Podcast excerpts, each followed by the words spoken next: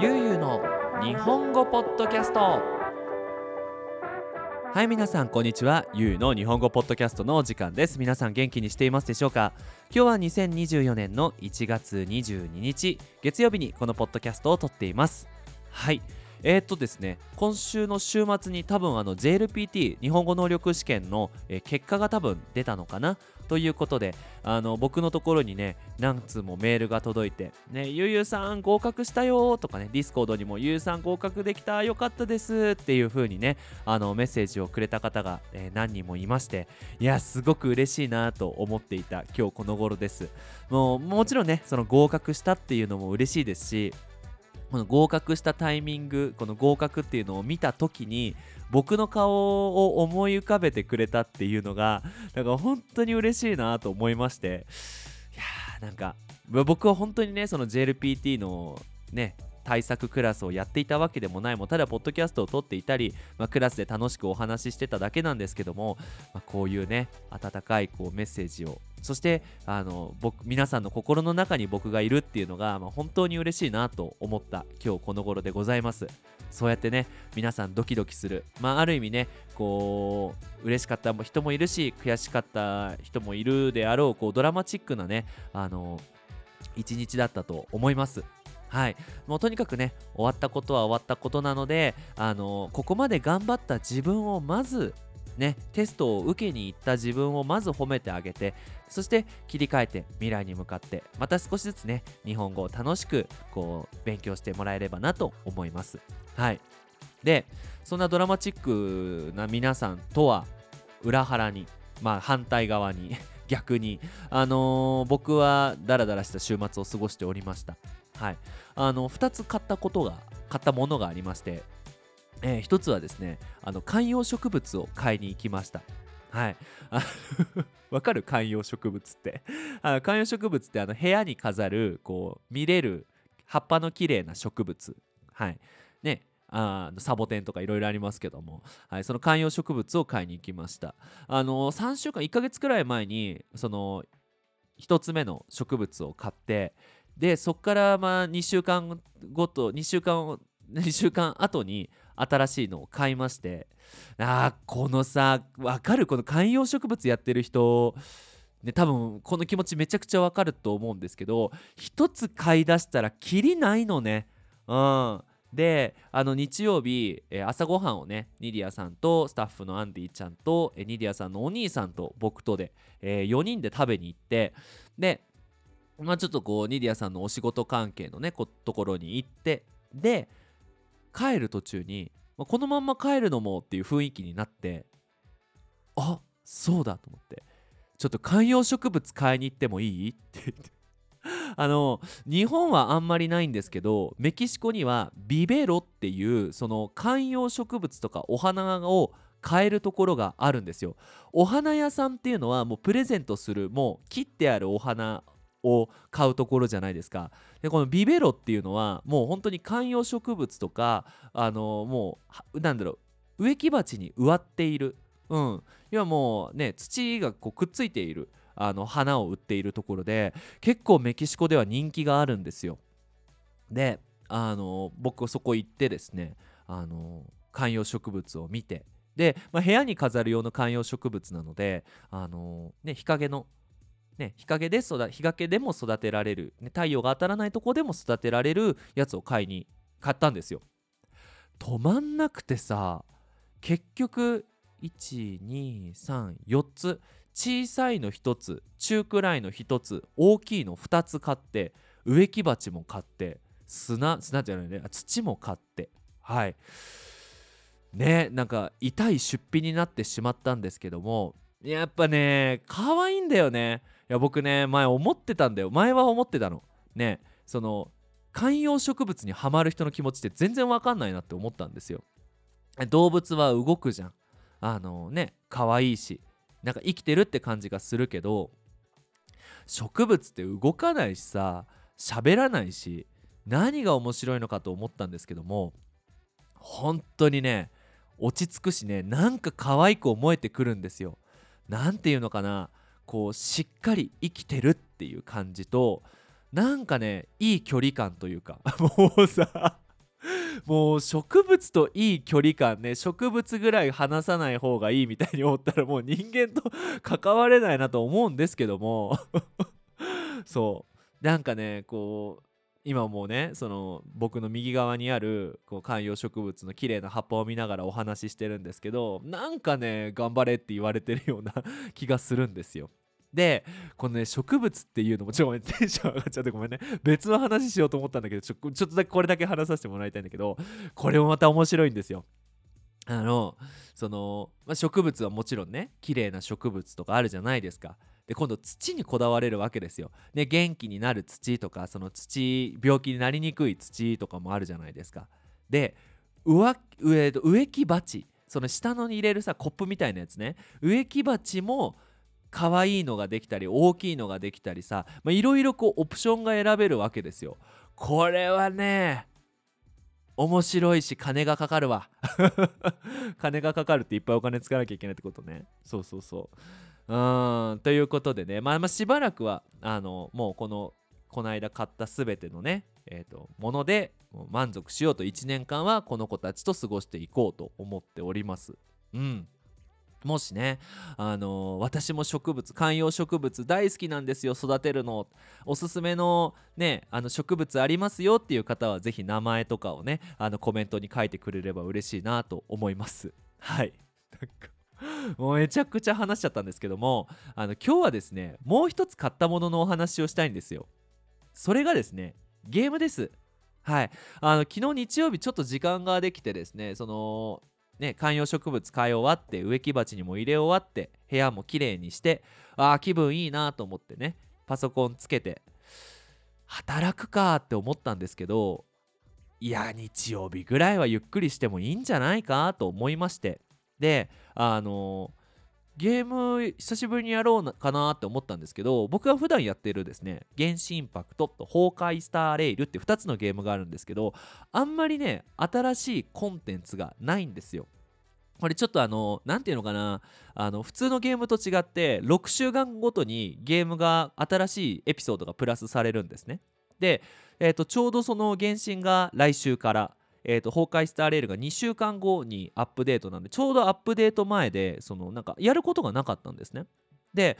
あそうだと思って。なんか Steam っていうねそのパソコンのゲームが買えるところで見てみようと思ってクチカチチってやったらあのパルワールドっていうゲームが今めちゃくちゃ人気だっていうので出てきてですね。何これと思って。最初に目を引いたんですけどポケモンなんですよ。なんかポケモンなんだけどパルワールドって書いてあってえ何このゲーム？と思ってね。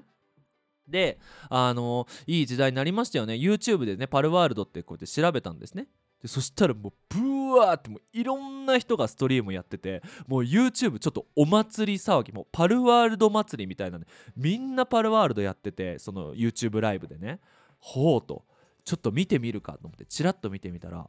面白そうじゃん。思ってね。で値段もですねえー、と2000円ぐらい3000円弱ぐらいで買えるってことでラッキーと思ってまあ3000円ぐらいだったらいいかと思って買って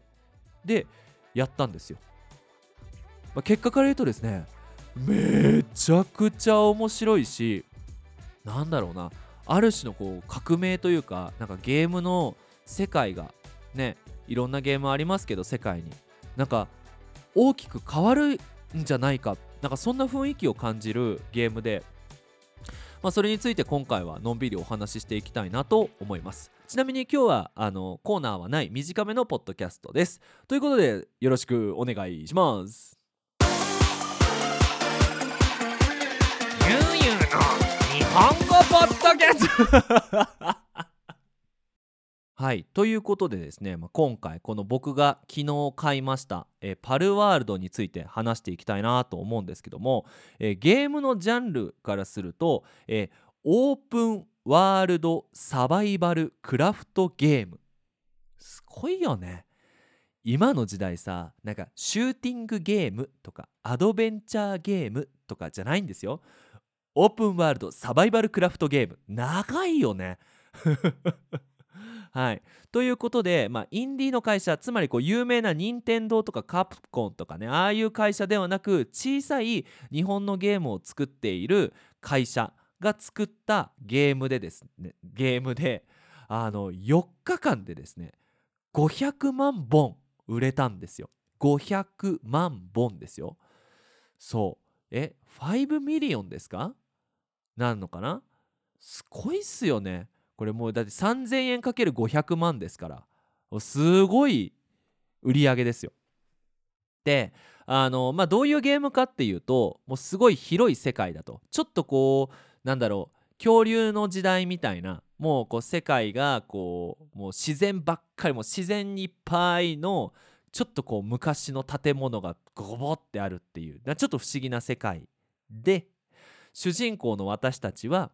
えっ、ー、とねそこにいるパルっていうポケモンみてえなみてえなとか言うねポケモンみたいなモンスターと一緒に戦ったり家を作ったり町を作ったり農業をやったりっていうのをしながら、まあ、主人公はその悪い敵を倒していくっていうもうなんていうの本当になんかあのアベンジャーズみたいな映画ですよ。うん。なんかキャプテンアメリカいる、えー、わかんないけどマイティー・ソーいる何でもいるみたいな、うん、なんかそういうねいいとこ取りのゲームなんですけどもイメージとしては、えーと、キャラクターデザインはポケモン。ゲームの世界は、えーと、ゼルダの伝説。うん。えっ、ー、とゼルダの伝説って英語だと何になるんだっけ？ゼルダだっけ？いいんだよね。ゼルダだよね。はい。でえっ、ー、とゲームのなんだろう主なあのー、メインの遊び方としてはアークっていうこれもすげえ人気のある恐竜とこうね恐竜をこうペットにしながらこう自分のこう砦をこう基地を作っていくベースキャンプを作っていくみたいなゲームなんですけど、まあ、そういうゲームの遊び方をするわけなんですよ。なまあ本当に詰まるところいいところいろんなゲームのいいところを全部ギュッと一緒にしたっていうゲームですっごく面白い。これ何が面白いかっていうとあのゲームの遊び方が自分で選べるのがすごく面白い。例えばさポケモンだったらですねあの、まあ、基本的にはポケモンを集めるポケモンを育てて強くするそして戦う、まあ、これをやりなさいってゲームから言われてる感じがするんですね。であのこのパルワールドはですね自分のこう町な砦っていうかベースキャンプみたいなねこう壁を作って家を作って家の前に畑を作って畑の前に工場を作ってっていう風にそのねその自分の街を作るのを楽しんでもいいしその世界いろんなところをこう旅していってであのいろんなパルをねモンスターを捕まえるっていうのもできるし一匹のモンスターをめちゃくちゃ戦わせて自分も強くなってより強いモンスターと戦っていくっていう楽しみ方もできる。ねあのー、詰まるところポケモンでやりたかったけどできなかったことができる できなかったってすごいなんかあの早口言葉みたいになっちゃいましたけどっていうようなゲームですだからポケモンってねあのすごくみんな可愛いしいや本当にいいゲームだと思うんですけど自由度が少ないんですよ。できることが少ない。なんだけどね例えばみんな思いませんでした？なんか、まあ、みんな思いませんでしたポケモンやってない人はちょっと分かんないと思うんですけどそのポケモンに乗って空を飛べたらなとかあのゲーム画面ではあのポケモンに乗って海を渡るんだけど本当に自分でこうなんかポケモンに乗っている感覚がゲームの中で味わえたらなとかって思いませんでした？それができます。すごいよこのゲーム。空飛ぶモンスターに乗れば空も飛べるんだよ。もうねそれがすごくいいなって思うのとやっぱポケモンっていつもポケポケなんだっけモンスターボールの中に入っていて戦う時にしか出せないんですよ。でもさみんな想像しませんでした？なんかねピカチュウが僕のペットでね部屋で仕事してる時にピカチュウが後ろにいて寝てたらめっちゃ可愛いのになってうちの猫がピカチュウになったらめちゃくちゃいいのになって思ったことありません？それがゲームの中でできちゃうっていうのがこのパルワールドなんですね。であのー、でポケモンねさっきも言ったんですけどももう集めると戦う育てるこの3つだったのに今度作ると旅をするっていうのが入ってくると。でこの旅をするっていうこのワクワク感っていうのがこのまずなんかこのパなんだろうパルワールドのねいいところなのかなって思います。ね最近そのオープンワールドっていうのがすごく流行ってるんですね。その僕のやってる「原神インパクト」もそうだし「ゼルダの伝説」もそうだし結構なんかみんなその普段の生活に疲れていて別の世界に行きたいみたいななんかそんな気持ちあると思うんですよね。であのー、そうですね。なのでアニメでも異世界ものが多いですしなんかちょっとこう今のリアルを忘れられるようなね。だからそれがもうすごくできるしあのですねこれちょっと僕おじさんなのでちょっと若い方はちょっと難しいかもしれないんですけどもあのポケモンが一番最初に出た時ねあポケモン緑っていうポケモンあのゲームボーイのポケモンが出たんですよ。その時に感じたこうなんかこれから僕らの僕らにはどんな物語が待っているんだろうっていう本当にこう物語の主人公になったようなねここの先がわからない。でも楽しいこともいろんなことが待ってるぞ。さあ旅に出よう。みたいなそういう気持ちがなんかねこのゲームにはあるんですよ。うーん。で多分その自分で遊び方をさっきも言ったんですけど選べるからこそなんかそれが決まっていないような、うん、自分の物語を書けるようなこうイメージとしては教科書で勉強するというよりも真っ白なノートにあの真っ白なノートを買ってもう自分の好きなように日本語を勉強してでね1ヶ月経つとそのノートにいろんなこうもの日本語の勉強の何て言うの？その思い出がこう書かれているようななんかそれを待つのが楽しみみたいなね。なんか分かんないから、うん、そういうようなあのワクワク感があるかなと思います。うん。でそのモンスターっていうのがなんかすごくね何て言うのかなポケモンって本当に戦う仲間みたいな感じなんだけど仲間感が少ないのよ。もうなんか道具みたい戦う道具みたいになっちゃってる感じが僕の中ではあってなんかちょっとこう愛着が湧かない？うんわかるかな？愛着が湧くっていうのはその好きになるっていうお気に入りになっていくっていう。うん、例えばペンとかもね、うん、ずっと使ってたペンって捨てられないじゃないですか。ね、これ愛着が湧いててなんか自分にとって大事なものになっていると。でこのパルワールドのモンスターってまあ昨日ね、えー、とお昼過ぎから夜までべあの勉強じゃない、ゲームしてただけだから分かんないんだけどなんかねそれぞれの自分のこういつも一緒にいるモンスターに愛着が湧くのよ。っていうのはそのモンスターをこうボールから出して一緒にそのいろんな世界をこう走ったり飛んだりするねあるモンスターの背中に乗って次の街を目指してこういろいろこう見ていくっていうね。時にはめちゃくちゃ強いモンスターと出会ってしまってその殺されてしまってでまたそのモンスターと一緒にその落としたものを取りに行くとかっていうのもなんかね仲間だなって感じがしていやすごくいいなと思いました。はい。とはいえですよ。とはいえこのゲームが売れたっていうのは僕にとってですね 僕にとってちょっと悲しいポイントもありまして次はそのお話をしていきたいなと思います。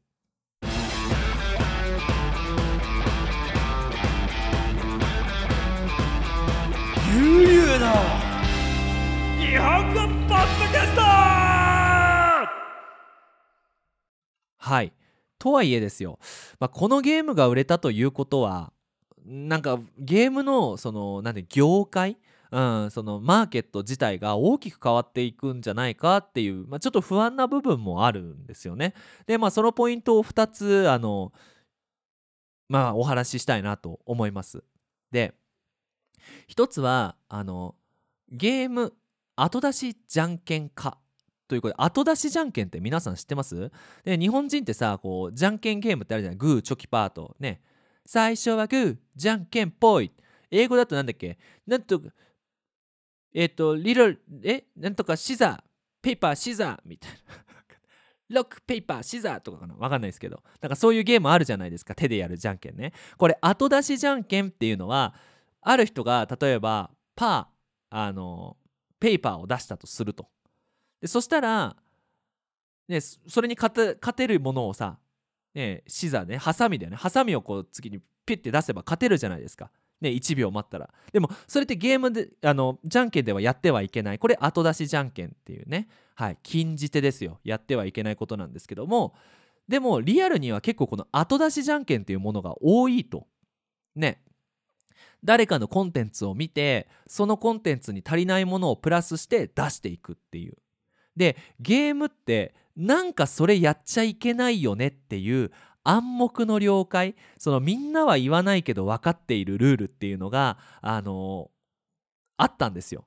なんだけどこのパルワールドはそれをね壊しましたね。うん。まあ、さっきも言ったんだけどポケモンのキャラクターデザインを使っ使ってであの「ゼルダの伝説」っていうオープンワールドのもの原神みたいなオープンワールドの世界観を作ってでなんならこうオープンワールドでもこう原神に近いこう自然いっぱいみたいなものにしてでそのアークっていう拠点を作る、ね、自分たちのこう家を作っていくっていうのをもう全部本当にこうコピーなんだろう切って貼って切って貼ってっていうつまりその新しいものを考えるっていうそういう何て言うのかなもうマーケットではないと。そりゃそうですよね。だってねそれこそ20年前ゲームなんて本当になかったじゃないですか。でポケモンなんてねあんなこう上と下と右と左にしか動かないキャラクターを動かしてで戦う技選んでで勝つみたいなものだったのがもうこの20年間でもう何千万本下手したら何億本ものゲームが出てもう新しいアイディアっていうのが出にくくなってんのかなって思うんですよ。昔はゲームを出せばそれが全てオリジナルだったのがもう今はね例えばシューティングゲームを出そうと思ってももうシューティングゲーム何百本もあるあるわけですよね。ってなってくると次は他のゲームと他のゲームをミックスするコンビネーションするっていう、まあ、そういう時代になってきてるんだなっていうのがあのまあ、感想ですね。でそうなるとどういう問題が起きるかっていうとそのコピーされた方のゲームが好きな人がやっぱいい気分がしないっていうことですね。うんまあ、僕はそんななんかゲームに命を懸けてるわけではないので別に楽しければいいんですけどでも本当に心から大好きな作品のキャラクターデザインがそのまんま使われてたらやっぱりいい気分はしないのかなって思いますし例えばそのねえーと、今回のパルワールドっていうのが任天堂でなんかポケモンワールドみたいに出せば多分大きな問題はなかったと思うんですけどそうじゃなかったっていうのが問題なのかな。ですごく悲しいなって思ったのがそのこう嫌な気持ちになった人が今その SNS 上ですごいこうそのゲームの悪口を書いているらしいんですね。ねあのなんか問題はさねもしかしたらポケモンを作った人とその会社なのかもしれないんだけどそうじゃなくてその周りの人がすごい大きい問題にしているのがなんかお門違いというかいやお前の話じゃねえだろっていうようなね風に感じたりしますね。うんなんかそういうのでこう盛り上がり方っていうのが昔はゲームと私ゲームと私と同じゲームが好きな友達だったのがここに SNS っていうのが入ってきてやっぱりこうなんかみんな自由に意見が言える分なんか悪いコメントもよく届くようになってきてうーんなんか人間怖いなってうん思いましたね。もうちょっとこうゲームってもともとはさ小学生とかが楽しむ、ね、ワクワクするっていうもののために作られているのになんかそれがビジネスになりそれがこう SNS のなんかテーマになりみんなのストレスのはけ口になりっていうのがなんかこうダイナマイトが最初はこうねあの硬いね岩を爆発して働く人がこう楽にねその石を掘れるようにするっていう仕事の道具にこう使われたものが、ね、数十年後にはもう戦争で使われて多くの人の命を奪ったみたいななんかそこまで大きな話ではないですけどもなんかそんな感覚を感じるなって思いました。うんであともう一つですねこのゲームのマーケティングが大きく変わってるなっていうのを感じましたこれは別に悪いことではないんですけども昔ってそのゲームのマーケティングね、これから新しいゲームが出ますよってなった時に、まあ、テレビだったりとかゲームの雑誌だったりとかっていうのが、まあ、メインでしたよね。でそれがですねもう今あの配信者とか VTuber の方がもうこのもう何て言うのもうマーケティングで一番強いと言われているそういうものに育ったんだなっていう。ねあの、まあ、僕自身も VTuber がすごく好きなので VTuber の方の配信を見てあ面白そうだなって思ったんですけどもはと。確かに変わったなーっていう。うん。でやっぱりさそのゲームをやってお金をもらえるっていうのは、まあ、子供たちの夢だと思うんですよね。うん、でこんなに大好きなことでねあの食べていけるならいいじゃないかと。でもさ思うわけですよ。その世の中にはそのものを作る人がいてでそのものを作るのを手伝う人がいてでその作ったものをみんなに知ってもらうために教える人がいてっていうその作る人作る人を手伝う人、ね、それをこう広める人っていう人がいて作るものがないとそういうねこう広告とかね見てくださいっていう風にマーケティングする人の意味がないわけじゃないですか。ででその作りたいっていう人っていうのはそのアイディアがあるけどでも何かを作ろうってなるといろんな人に手伝ってもらわなきゃいけないわけですよね。例えば僕の ebook だったら ebook 作りたいと思って一人でやったらすごく時間がかかるからあのアンディちゃんとかあのりょうたくんとかニディアさんに手伝ってもらってでやっとこうね ebook が作れたわけなんですけどもそういうのが嫌だ。僕は VTuber さんみたいにゲームをこう皆さんに知ってもらうために知ってもらうというかゲームをやってお金を稼ぎたいんだってなってしまうとどんどんどんどんこう新しいものが生まれにくくなるのかなっていうなんかそういう不安感がありまして。うん。でこうみんながこうゲームに染まっていく。いやもちろんゲーム好きだからいいんですけどでもゲームってあくまでも趣味で何て言うのかな。そういう立ちなんか距離感でやっていかないといけないのかなって思うんですよ。はい。あの全然別の話になっちゃうんですけどあのー、僕の大好きなアニメの中で「オーバーロード」っていうゲームがあゲームじゃないアニメがあるんですね。でその「オーバーロード」っていうアニメはこうゲームの世界に、まあ、ある人が入り込んでしまって出られなくなるっていう話なんですけどその入り込んで出られなくなる以前にその時代ではの話ですねその時代ではそのほとんどのことがコンピューターとかそのロボットでできるようになってで人間っていうのは全然仕事がなくなっちゃってでその働けない働けないから稼げない。でお金がないからその楽しいことができない。で唯一あまりお金がかからなくて楽しめるものといえばゲームになると。っていうふうになんかこう何て言うんですか？こう私たちの生活がどんどんどんどん苦しくなっていく。っていうようなと世界観でゲームの中に入ってしまって出られなくなる、まあ、結果としてはラッキーなんですけどなんかそれに近いものを僕は感じていてなんかこのまんまみんなゲーム大好きでいいよねみたいなになってしまうとこの世界大丈夫かなみたいな、まあ、しょうもない不安をね抱えているわけでございます。はいまあでもねあの話を戻しますとパルワールドめちゃくちゃ面白いです。あのね久しぶりにあの時間が解けたっていう感覚を感じましたね。でスタート12時にしてパッて気づいたら6時でえもう6時間ゲームしてんの？みたいなね。うん、まあでもこれはね週末ぐらいにした方がいいかなと思いました。はい。ゆうゆうの。ゆうゆうの。ゆゆゆうゆうの。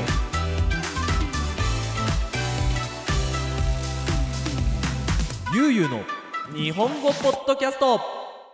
さあということでね今回も今回短いポッドキャストでいこうかなと思ったんですけどもダメだねなんか長くなっちゃうね。いやあのですねその最近学生にその日本語の勉強を習慣化しようと、まあ、できるだけこう続けることを目的に頑張ろうっていう風にねあのグループレッスンの学生に言っていて、まあ、ぜひ僕のポッドキャスト聞いてくれればいいよって言って言ってはいるんですけどあのポッドキャスト長いってね前にも言われたんですけど長いって言われたので短く撮ろう短く撮ろうってね思ってはいたんですけどもテンション上がると話しすぎちゃうの良くないですね。もっとねなんか思い切って5分ぐらいのポッドキャストとかもこれからは撮っていきたいなと思いますのでこうご期待ということであの首を長くして待ってくれたらいいかなと思います。はい。ということで最後にお知らせをさせてください。ゆいの日本語ポッドキャストではパトレオンをやっております。えっ、ー、と、スクリプトだったりとかね、まとめの